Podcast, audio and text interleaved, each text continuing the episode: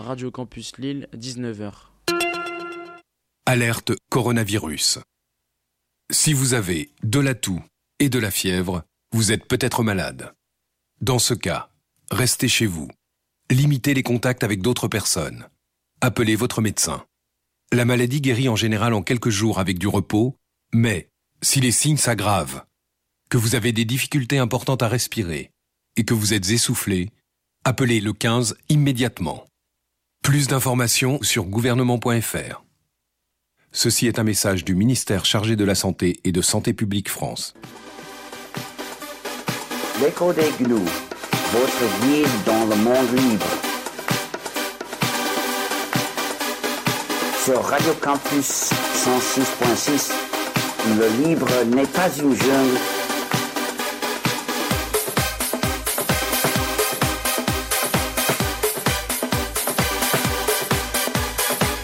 Le libre n'est pas une jungle comme le logiciel privateur.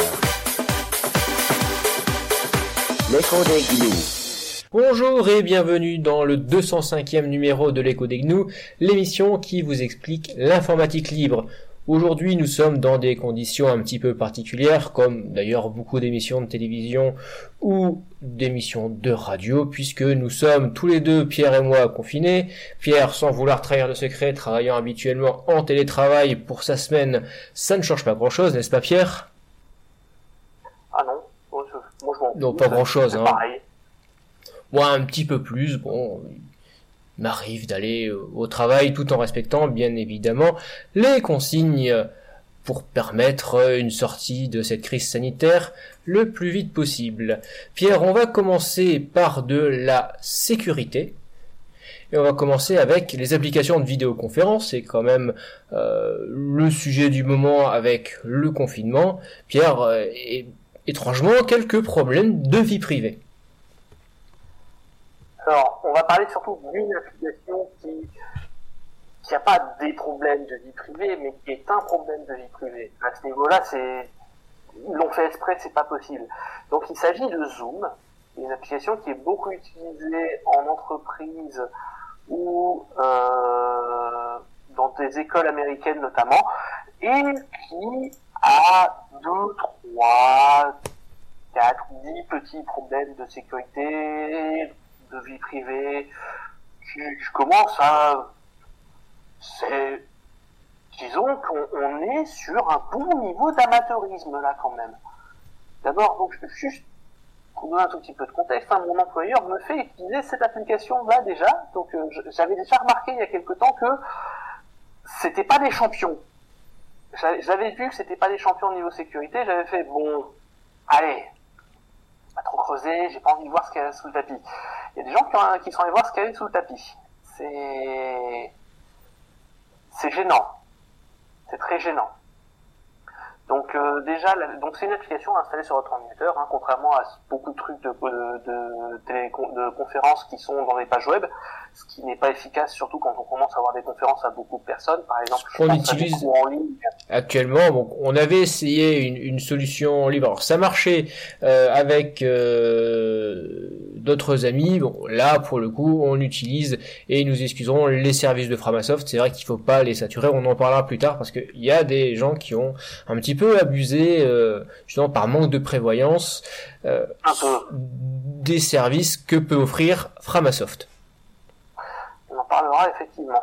Mais donc là, Zoom, c'est une application à installer, ça tourne sur des serveurs, enfin c'est une application propriétaire, ça tourne sur des serveurs propriétaires, ça n'a rien de libre, et heureusement, vu le niveau. Donc déjà, l'année dernière, ils en avaient parlé, il y avait un peu d'actualité parce que ben, c'était des grands guignols qui installaient un serveur web avec leur application, sur Mac.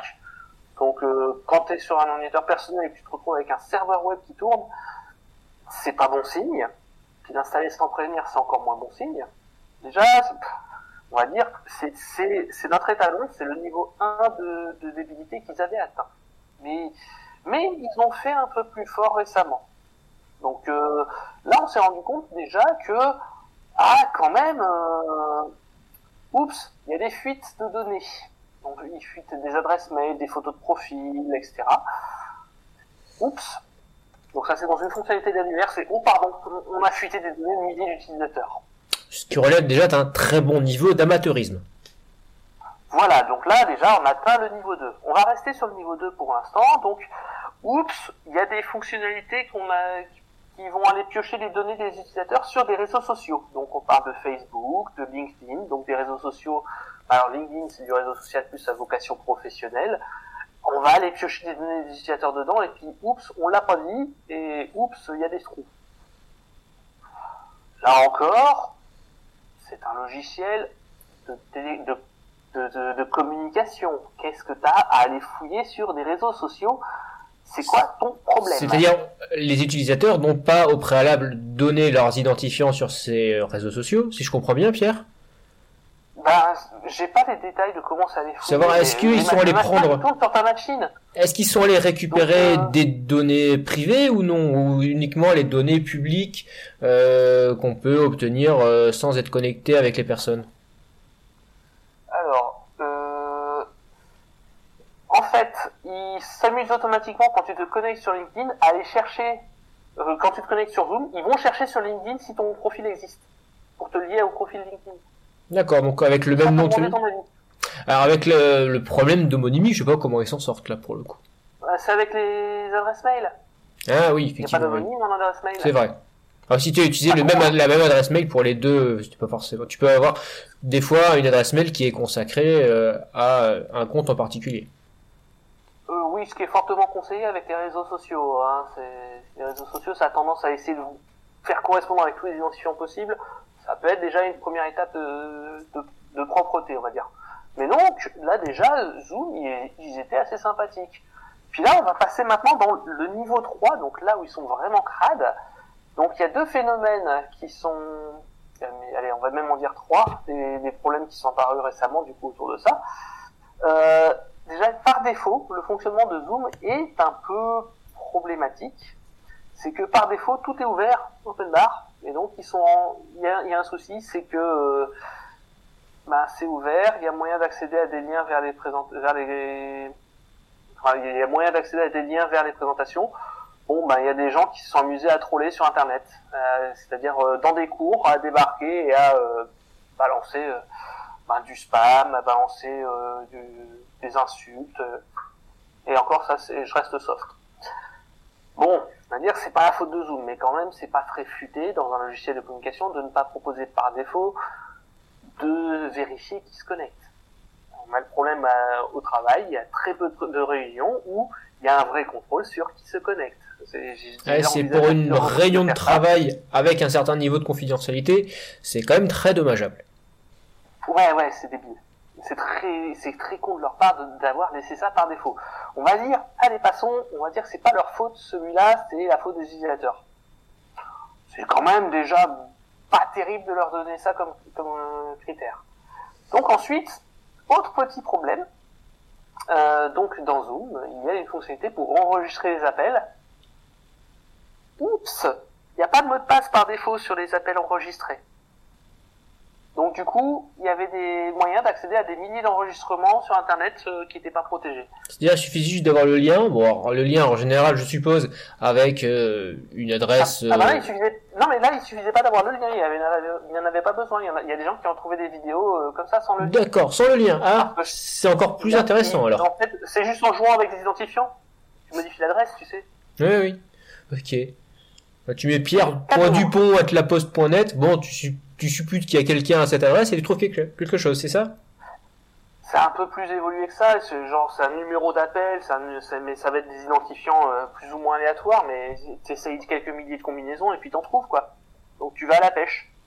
Et dans, l'autre, tu peux peut-être trouver des infos intéressantes sur des entreprises autres. Quoi. C'est sympathique, je trouve. Et enfin, histoire de terminer en beauté, euh,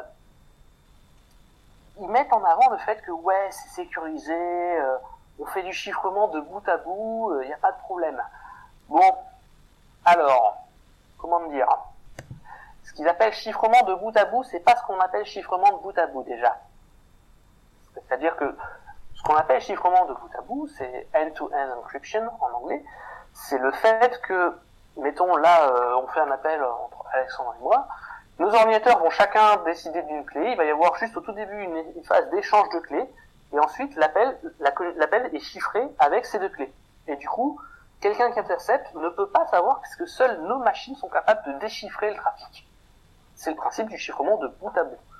C'est chiffré de, des deux côtés. Aucun, aucun opérateur, aucun terminal intermédiaire ne peut savoir ce qui se passe. Même le serveur qui éventuellement héberge la conversation. Justement, le principe du bout à bout, c'est que voilà, même le serveur ne puisse pas savoir ce qui se passe. C'est le but du jeu. Eh bien, la définition du chiffrement de bout à bout chez, Zo- sur- chez Zoom, c'est juste le fait que le, le trafic réseau soit chiffré entre nous et le serveur. Ce qui n'est pas du tout la définition de chiffrement de bout à bout de n'importe qui. Il n'y a que eux pour avoir cette définition-là. C'est un peu la définition qui les arrange. Voilà. Et accessoirement, leurs euh, serveurs sont en Chine. Qui est bien connu pour son respect de la vie privée. Bien. Voilà, qui est très- aucun problème là-bas. Donc euh, voilà, c'est un petit tour d'horizon de ce, que, de ce à quoi ça peut ressembler le cauchemar de vie privée d'un logiciel propriétaire du coup. Privateur pour faire plaisir à, à Richard Richard. Stallman. C'est c'est c'est assez dégueulasse là. Donc euh, ouais, c'est- ils sont mignons. Ils méritent un peu la publicité qu'ils se prennent en ce moment. Je trouve que c'est- c'est sympathique. Alors tu parlais de lutte contre le chiffrement et une des euh, principaux, un des principaux prétextes pour lutter contre le chiffrement, il y a le terrorisme, mais il y a également la pédopornographie, Pierre, c'est ce qu'ils sont en train de faire aux États-Unis, qui a priori a d'autres priorités que la lutte contre le coronavirus. Alors, pour, euh, leur défense sur, ce dernier aspect, j'ai j'ai fait une compile des actualités de tout le mois de mars, y compris du début du mois de mars, où c'était pas encore si chaud que ça, le sujet du coronavirus, surtout aux États-Unis, où ils ont pris quand même un peu, enfin surtout un, l'a pris un peu à la légère, on va dire. Mais ça n'empêche pas que on est encore sur du bon niveau en mode où Internet et de la vie privée, c'est des vilains. Il faut absolument qu'on bloque tout euh, et qu'on interdise aux gens de chiffrer et de maintenir leur vie privée. Et donc euh, là, c'est le Earn It Act, c'est qui est en cours de discussion au niveau du Sénat américain. Donc en plus, c'est euh, c'est deux sénateurs euh, américains, mais c'est bipartisan. Donc c'est même pas en, en mode euh, bon, bah il y a les démocrates ou les républicains. qui Là, il y a. Non, les deux. C'est bipartisan. Alors, je n'ai pas bien entendu, Alexandre. J'ai là, il y a les deux, excuse-moi Pierre. Voilà, là il y a les deux, donc du coup, euh, bah, ça va passer plus facilement, quoi. Et donc, grosso modo, hein, l'idée c'est que, euh, étant donné que le ministère de la Justice n'a pas réussi à convaincre euh, le public que les entreprises doivent arrêter de mettre en place du chiffrement de bout à bout, eh bien, désormais, l'idée c'est que euh, on va juste leur demander de nous filer des clés. Voilà. Alors, soit en gros, il faudra euh, qu'ils fournissent un moyen pour euh, déchiffrer le trafic chiffré de bout à bout, soit il faudra qu'ils arrêtent de fournir du chiffrement de bout à bout. Avec des amendes colossales derrière qui font que même des WhatsApp ou, ou Apple ne pourraient pas fonctionner sans respecter ces règles-là, quoi. D'accord, donc ils sortent vraiment, vraiment l'artillerie lourde. Ouais, ouais, ouais. Et tout ça parce que vous comprenez, c'est pour la défense des enfants. Oui, oui, oui, oui. Elle a, elle a bon dos, je trouve, quand même, pour le coup. Alors, je condamne évidemment hein, euh, la, la, la pédopornographie, mais ça a quand même bon dos pour à à chaque fois passer des nouvelles lois sécuritaires. Et on verra qu'en France, on n'est pas en reste à nouveau sur un autre chapeau, euh, enfin un autre chapeau. On va dire, ouais, on va mettre un, ils, ils mettent un autre maquillage. En France, on préfère le terrorisme. Oui, le ter- oui, ça parle plus, c'est, sujet plus à la mode. On va continuer avec la sécurité et Firefox qui veut accroître sa sécurité en découpant et en isolant son code. Ouais, on va passer à de la sécurité logicielle, ça va être moins désagréable là quand même. Euh, donc oui, Firefox, alors c'est c'est un petit projet qui a été mis en, mis en place à partir de Firefox 74, donc la version qui est sortie euh, début mars. Donc euh, pour l'instant, c'est assez notable. C'est une sécurité qui n'est disponible que sous Linux pour le moment. Ils vont l'introduire après sur les autres plateformes. D'habitude, ils ont tendance à, mettre, la sécurité d'abord sous Windows, vu que c'est là qu'ils ont plus d'utilisateurs. Mais là, techniquement, c'était plus simple de commencer comme ça. Donc, euh, vous n'êtes pas sans savoir que les navigateurs web sont des logiciels particulièrement exposés en termes de sécurité, vu que tout le monde en a un, que ça fait tout et ça fait le café, euh, ça fait ça fait plein de choses. Et du coup, comme ça fait plein de choses, il y a ce qu'on appelle une surface d'attaque qui est très large, vu qu'il y a plein de composants qu'on peut attaquer et qui sont euh, sensibles du coup à des failles de sécurité. Et si on prend le contrôle du navigateur web, on a accès à la machine de l'utilisateur, à sa vie privée, et on peut faire toutes les dégueulasseries qu'on peut imaginer. L'un des problèmes fondamentaux, c'est que la base de code donc, du navigateur web est très grosse, parce qu'elle doit gérer plein de choses. Elle doit gérer de l'affichage, elle doit gérer de la 3D, elle doit gérer du matériel, elle doit gérer des tonnes de choses. C'est infaisable d'avoir ça qui soit entièrement sécurisé.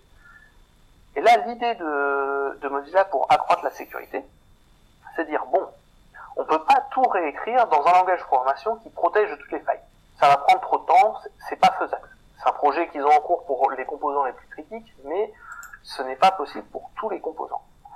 Du coup, comment qu'on fait?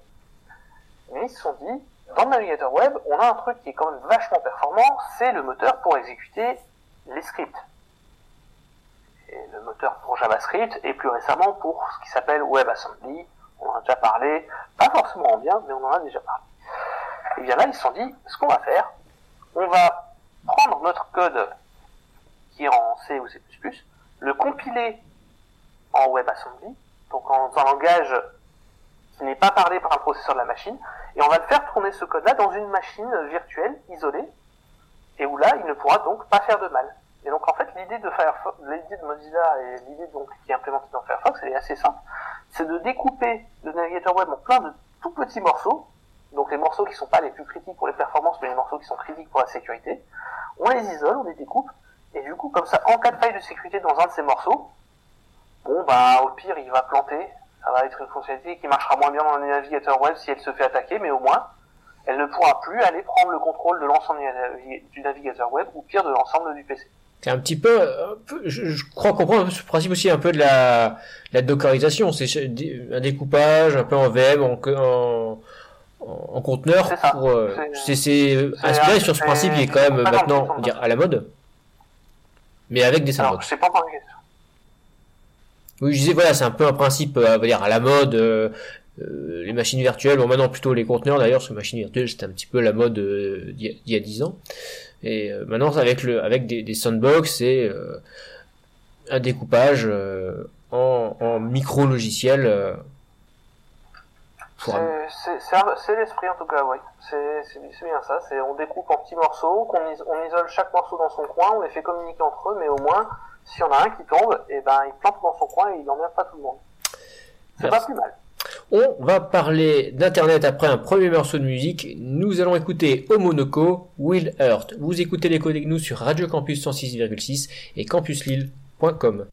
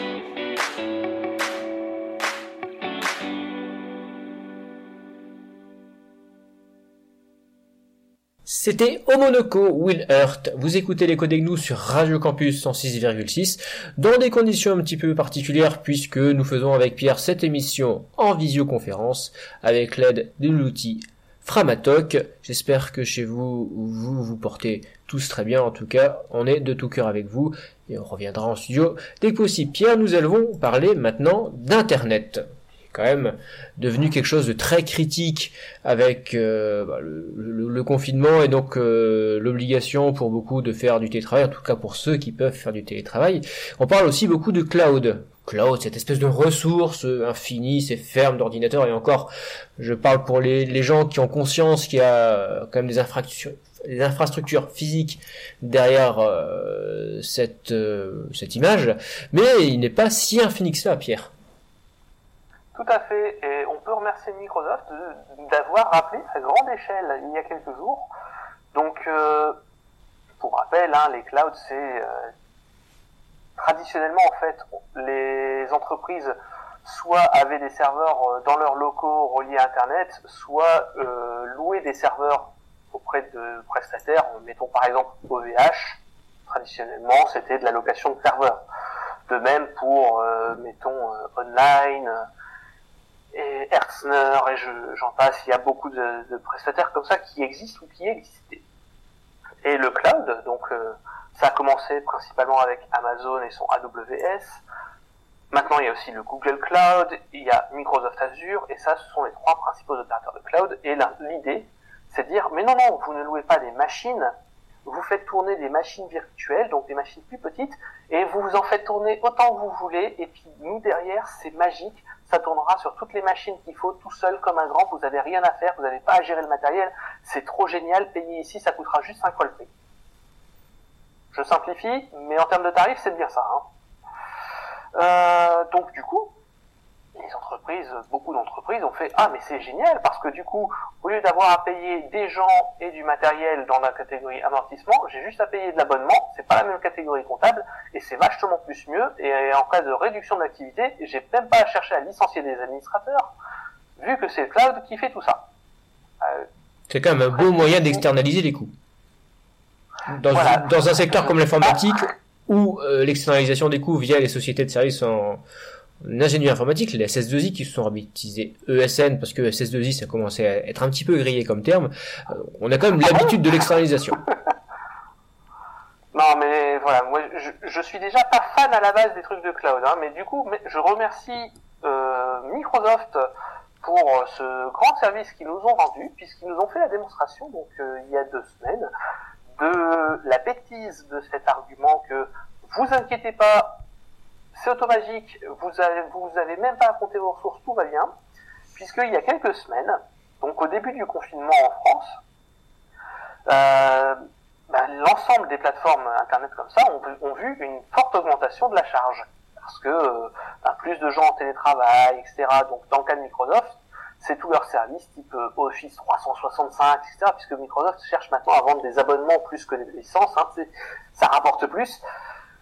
Et donc bah, il y a eu une plus forte demande. Et du coup Microsoft a dû commencer à dire ah euh, alors en fait si vous voulez créer une machine virtuelle là c'est pas possible pour l'instant s'il vous plaît. Euh, revenez plus tard. Bah ouais le cloud n'est pas infini. Et bah, ce qui s'est passé c'est que euh, ils avaient plus de ressources.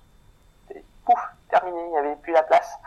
Donc du coup ce qui rappelle que ce sont bien des infrastructures physiques qui sont à créer au final. Alors quand c'est lissé, quand c'est, on va dire, dans, prévu dans les plans euh, de l'entreprise, ça marche. Quand on est dans une situation particulière, là, pour le coup, euh, on se rend compte que euh, bah, il y a besoin de place, il y a besoin d'aller chercher des, serveurs, il faut du personnel pour aussi installer quand c'est pas complètement automatisé, même on peut pas non plus automatiser intégralement on se rappelle la réalité physique de ce qu'est le cloud computing.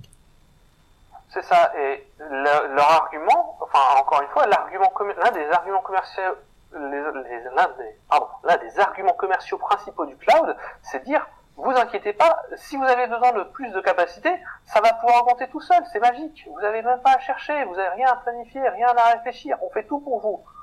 Ah, c'est sûr que c'est un argument qui est génial, mais on voit très bien qu'il est faux en fait. Et je trouve, merci à Microsoft d'avoir montré que non, le cloud c'est pas magique. Malheureusement, je, je, crains que la seule conclusion que les gens tirent de, de cette expérience, ça va être oh bah Microsoft ils ont ils se sont foirés, tant pis. Au lieu de dire, au lieu de, de se rendre compte que non, c'est l'idée même du cloud euh, tel qu'il est vendu en tout cas qui, qui est juste fausse. Il n'y a pas de ressources infinies magiques, ça n'existe pas la magie. Mm.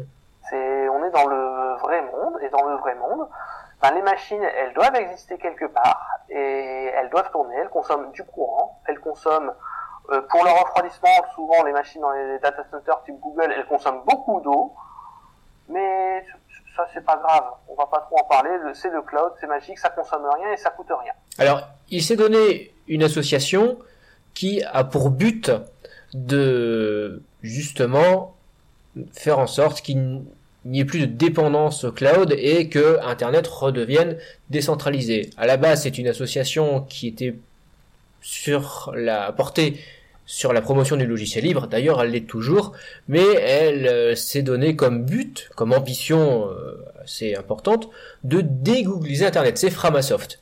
Framasoft qui commence à se faire euh, connaître avec des outils tels que Framatalk que l'on utilise, Framapad également pour un, un- un éditeur de texte euh, collaboratif. Donc euh, d'autres projets euh, existent aussi. Hein, dans rappelle-moi Pierre. Euh, Il y a le Framadate, je crois. ouais, le pour, Framadate euh, pour remplacer Google Calendar. Il y a de- du concurrent pour les tableurs en ligne. Il y a, Le Framablog également. Pour tout. Donc ces services commençant à être euh, connus, euh, notamment dans le monde de l'éducation, euh, pendant le confinement, ils ont voulu en profiter. Le problème, c'est que Framasoft a pour but non pas de remplacer les plateformes de cloud, mais donner des exemples d'alternatives à ces services. Euh, voilà, donc le, le but c'est pas que euh, les serveurs de Framasoft soient utilisés par exemple pour euh, faire de la visioconf, mais que euh, les organisations, les associations, enfin les grosses associations, celles qui ont des moyens, les entreprises, les administrations installent leurs propres serveurs. Et euh, Voilà, ce qui est arrivé avec euh, donc le confinement a débuté en France en tout cas avec euh, la fin des cours en présentiel dans les écoles, dans les collèges et dans les lycées. Donc maintenant euh, l'enseignement se fait à distance, ce qui pose euh, par ailleurs des problèmes pour euh, les familles qui sont euh, les moins équipées. Tout le monde n'a pas un ordinateur, un smartphone euh, par personne. Et euh, l'association Framasoft a été victime de son succès. Donc euh, ils sont allés jusqu'à devoir dire euh, que l'éducation nationale, en tout cas les usagers de l'éducation nationale et son personnel, ne sont pas euh, les bienvenus, en tout cas dans euh, le cadre de l'enseignement sur Framasoft. Et euh, tout simplement, ce qu'ils ont dit, c'est que avec 72 milliards de budget, 72 milliards d'euros euh, de budget qu'a l'éducation nationale, avec une petite partie de cette somme, eh ben, ils auraient pu plutôt anticiper et, enfin, pas dire anticiper l'épi- l'épidémie que personne euh, avait vu venir il y a encore euh, trois mois, mais au lieu euh, de compter sur des services de cloud computing, ceux de Google par exemple, de développer leur propre serveur pour fournir aux élèves et aux enseignants des outils d'enseignement à distance, d'enseignement en ligne et surtout préserver euh, l'indépendance de cet enseignement et ne pas compter notamment sur Google bah, qui est la plateforme sur laquelle beaucoup se sont euh, rabattus du fait que bah, ne, pouvait pas euh, tenir la charge. Donc c'est dommage, voilà, parce qu'en France, on a une association qui fournit des services, qui fournit entre les armes pour pouvoir se libérer euh, de Google, enfin des GAFAM de manière générale, et euh, les pouvoirs publics ne prennent pas leurs responsabilités en euh, utilisant ces outils pour pouvoir euh, fournir les services qu'on attendrait d'un État. Si je puis me permettre, euh, en tant que fils de prof, un petit complément là-dessus quand même. Oui, Pierre, je, je t'en prie. Euh, en fait, les... j'ai l'impression que au niveau de l'éducation nationale, ben ils ont fait sauter le national sur ces décisions-là. Et du coup, ça dépend des régions. Euh, enfin, ça dépend des académies. Par exemple, ma- mon père est enseignant euh, ici sur la métropole lilloise. Eh bien, on lui a donné une plateforme en ligne euh, complète et tout à fait satisfaisante pour faire la- les appels. Et justement, j'étais très surpris déjà qu'ils fournissent ces- une, une telle plateforme. Je craignais que euh, bah, lui aussi on lui dit ah ben utilisez Framatolk et puis démerdez-vous. Et non, ils ont une belle plateforme en ligne euh, qui est tout à fait fonctionnelle et qui a eu un peu de mal au début, ça on, on pourrait reparler des problèmes de charge, mais qui au final maintenant tourne plutôt bien, ils sont très satisfaits. Mais du coup en fait, c'est j'ai l'impression que le problème c'est pas seulement du côté de l'éducation nationale, mais c'est enfin c'est pas juste sur le fait qu'ils veulent pas utiliser leurs moyens, mais c'est plus c'est pire, c'est c'est en mode c'est chaque région démerdez-vous. Bon, on peut dire, Chaque académie- on peut dire qu'au moins il y a des, sont découpés, mais je trouve ça triste quoi. on peut dire au moins pire qu'il y a des initiatives locales. Alors, on peut regretter qu'elles soient, qu'elles ne soient pas suivies au niveau national. Bon. Pour une Ah, fois voilà, qu'on oui, ça, ça devrait être national. Il y a un tel coût d'infrastructure que c'est idiot de ne pas faire ça euh, au niveau de national. C'est cher. Ça, ça leur coûterait euh, 100, 200 000 euros peut-être pour avoir une bonne plateforme. une forme de décentralisation forcée. Ben oui, et là c'est là c'est c'est le cas et du coup ils laissent les académies. Ben, je, je moi je je comprends les académies euh, les moins les moins aisées.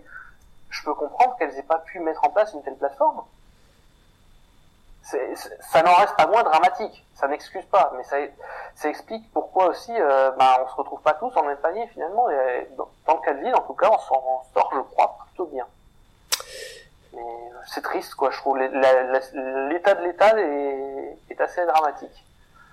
On va rester dans le monde de l'éducation nationale et des pouvoirs publics. Le Conseil constitutionnel consacre le droit d'accès aux documents administratifs et l'applique aux critères des établissements dans Parcoursup. Parcoursup qui a quand même fait beaucoup couler d'encre. Tout à fait d'encre virtuelle et non virtuelle d'ailleurs. Et donc, euh, petit rappel pour euh, les auditeurs les plus heureux qui ne seraient pas au courant de ce qu'est Par- Parcoursup. Euh, pour ceux qui ont connu notre ça s'appelait comment? Admission post Admission post-bac, mais à l'époque c'était uniquement pour les prépas. Au Voilà. tout début, au tout début, hein, nous c'était uniquement pour les prépas. Bon, je parle de ceux qui ont eu leur bac en 2005. Voilà, il y a ça 15 ans. commence à faire loin. Petit coup de vieux Euh, collectif donc- de Pierre et moi. Tu parles, moi c'est en 2004.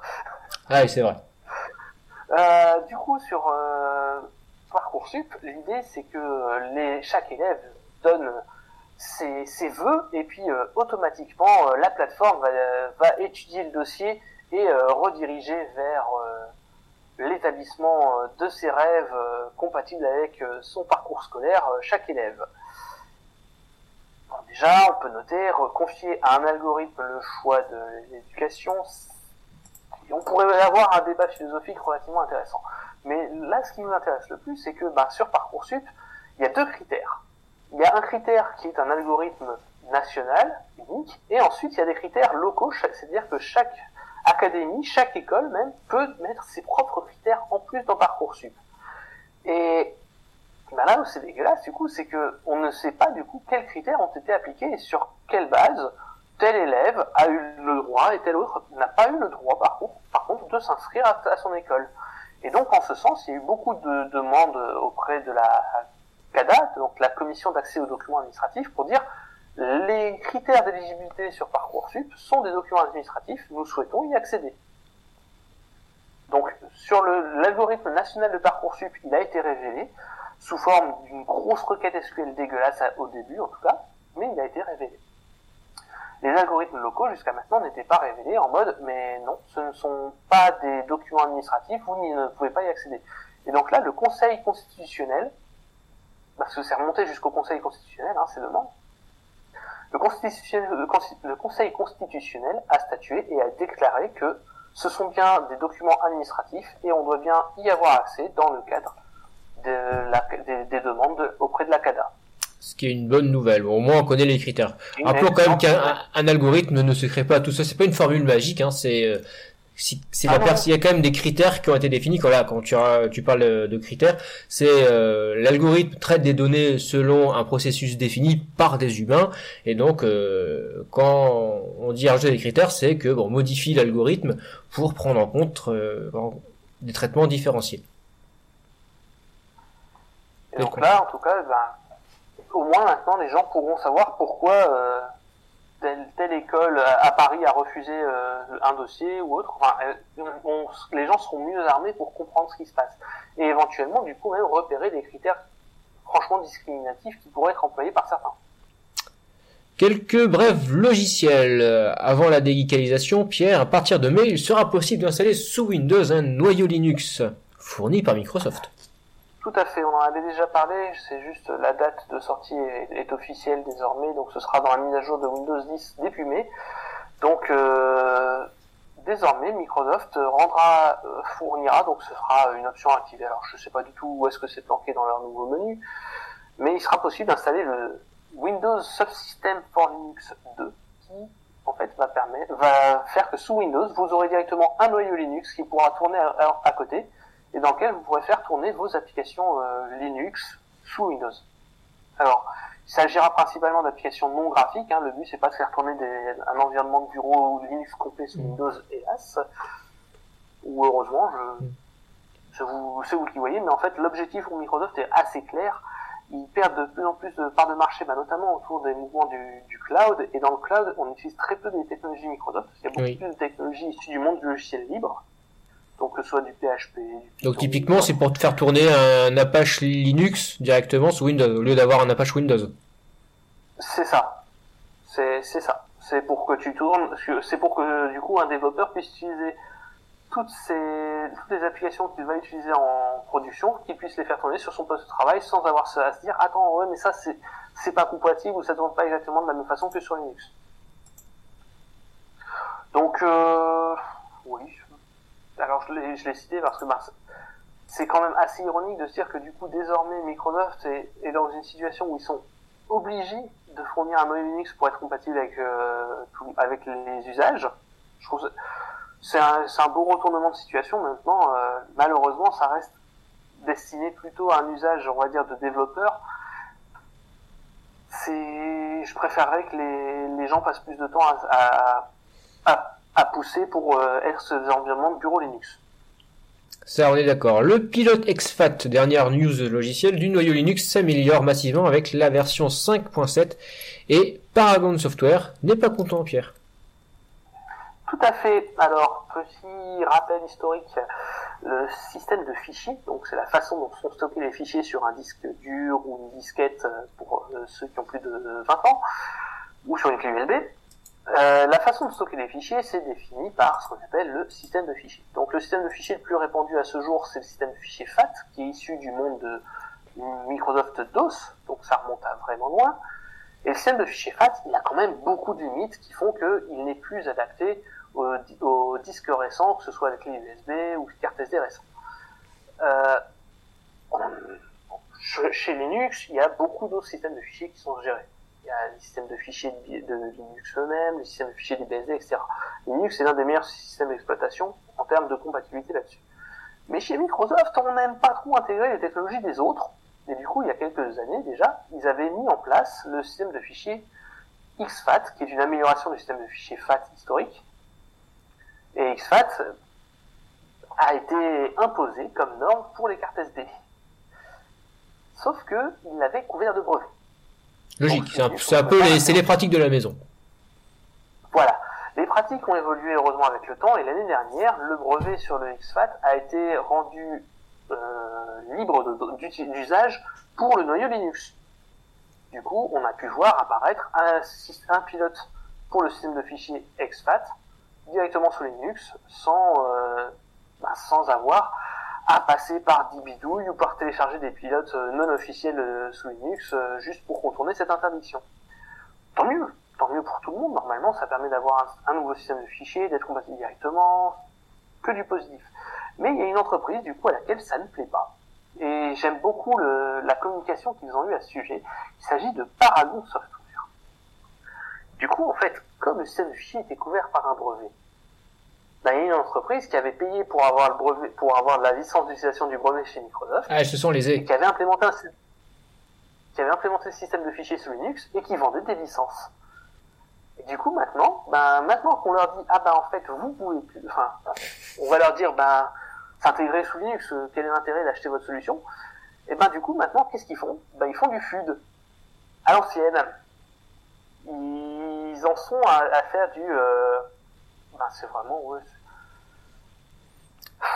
menacent les utilisateurs en disant oui, mais alors vous allez devoir nous payer des brevets, enfin devoir payer des, des royalties, euh, des licences d'utilisation, alors qu'en fait non, pas du tout.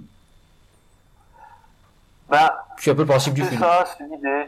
C'est, ils disent, euh, oui, donc, euh, en fait, bon, déjà, ils font des comparaisons idiotes avec le fait que euh, les systèmes, que les systèmes de fichiers qui avaient été développés entre-temps en dehors de, en dehors de leur, leur solution à eux, ça avait mal marché. Parce que oui, il y avait eu des bidouilles qui avaient été faites notamment par Google sur ce sujet. En fait, ils font des amalgames, ils font des gros trucs bien dégueulasses à la, Microsoft de la fin des années 2000, euh, du début des années 2000 pour ceux qui se souviennent, juste pour essayer de, de sauver leur business. C'est un peu cradin quand même comme façon de faire, je trouve. Ouais, ce qui est hélas courant. On retrouve la, déga la. Vous voyez, ça fait un mois que je l'ai pas dit forcément. euh, il faut que je bute dessus. Après un euh, deuxième morceau de musique, on va écouter Renae Rebels with a Cause. Vous écoutez les codes GNU sur Radio Campus 106,6.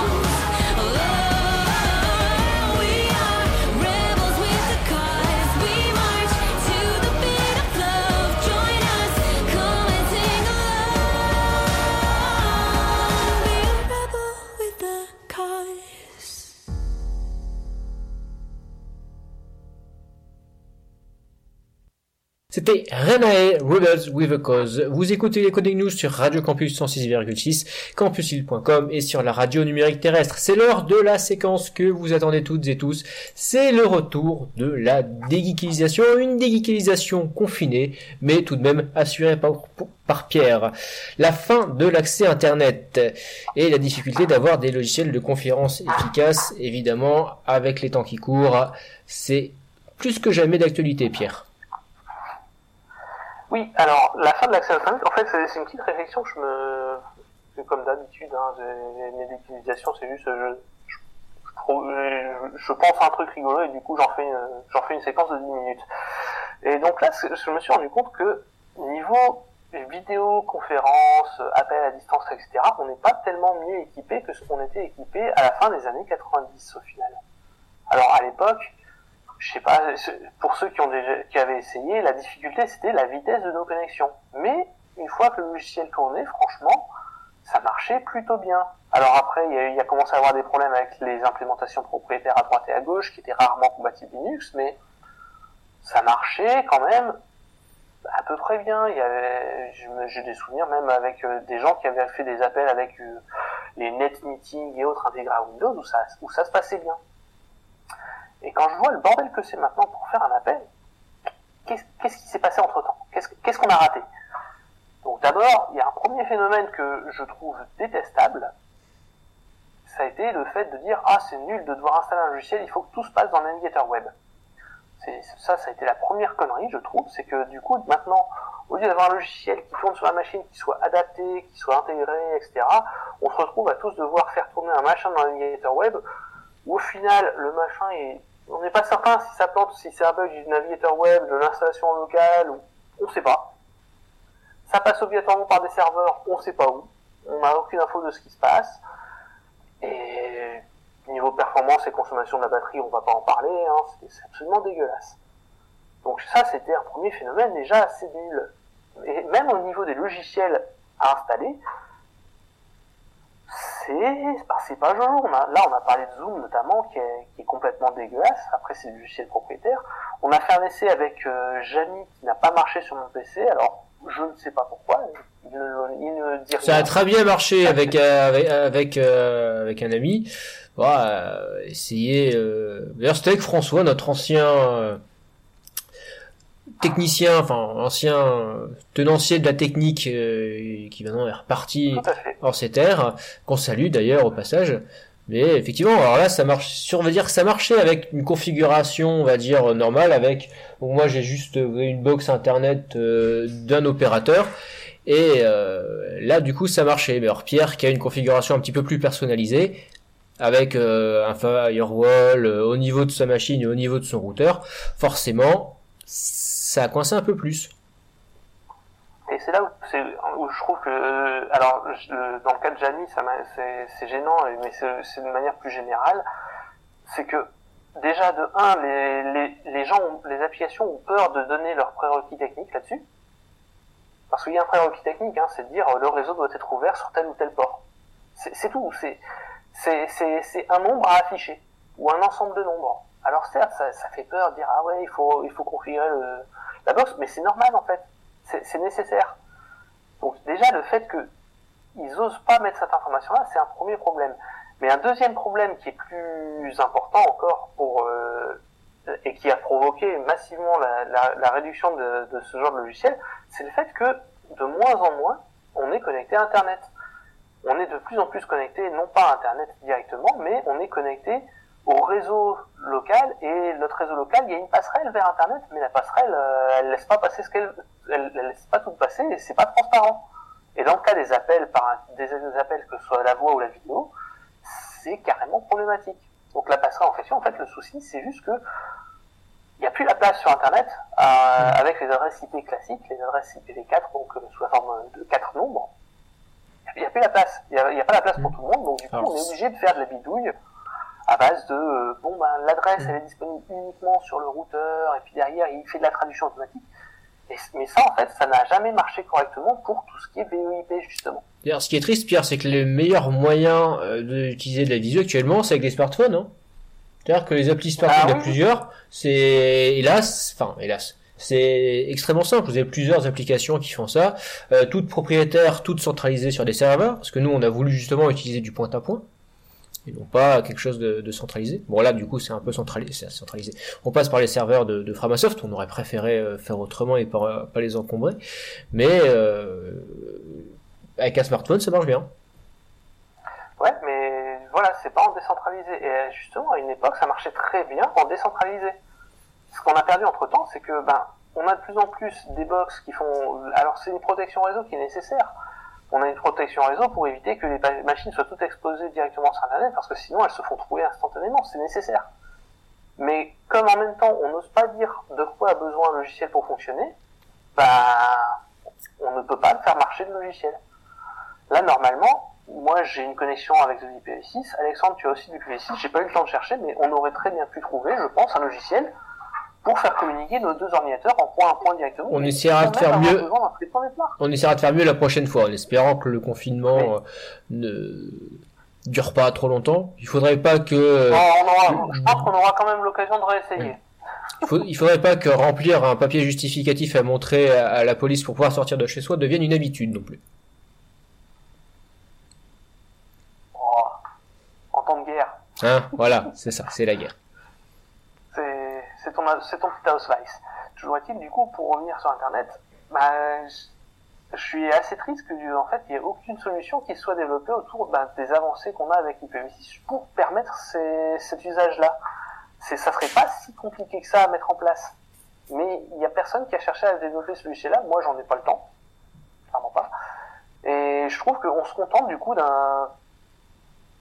Bon, ça fonctionne comme ça. Va Ouais, faire bah là c'est ça, hein, c'est que bon, on fait au plus simple.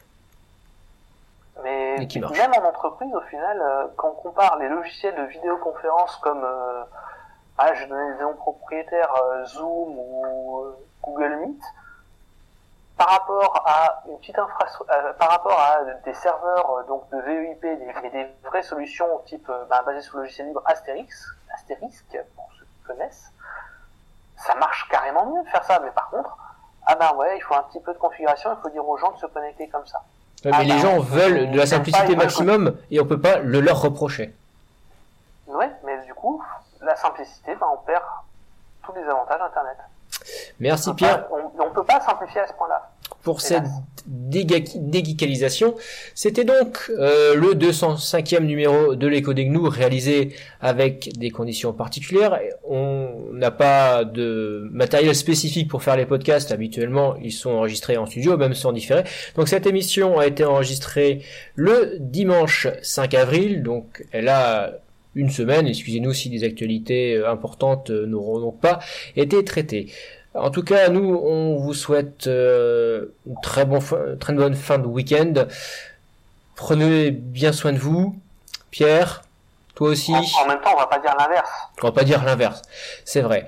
Tout de suite, vous avez rendez-vous avec Chupa Pimento, comme d'habitude, et on se retrouve, je l'espère, dans deux semaines pour une émission probable- probablement enregistrée. En attendant, vous aurez le droit à une rediffusion de l'écho des gnous, face B. Au revoir à tous. Merci. On se quitte en musique avec un vieux classique, Cough Cough, Infection.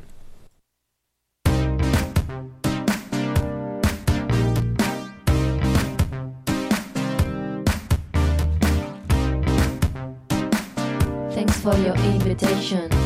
I know we'll have a great time. But I'm not going to your party tonight. I'm sick, I'm infected. Don't come with me. Not going to the after the strike. I'm sick, I'm infected.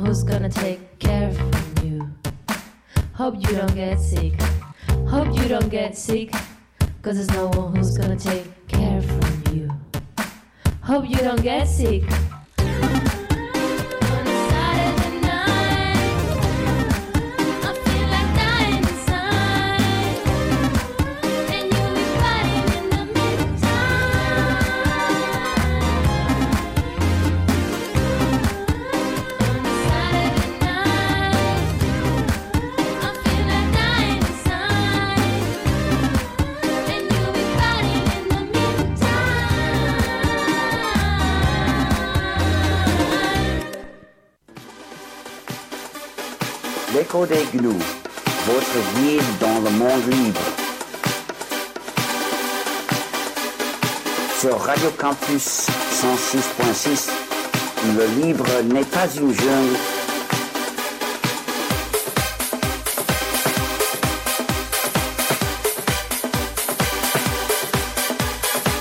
Le livre n'est pas une jungle comme le logiciel privateur.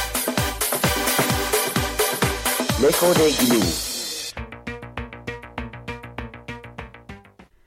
Appel au peuple. Les mots liesse, alliés, susurrés du matou revient. Stop, prêt, partez.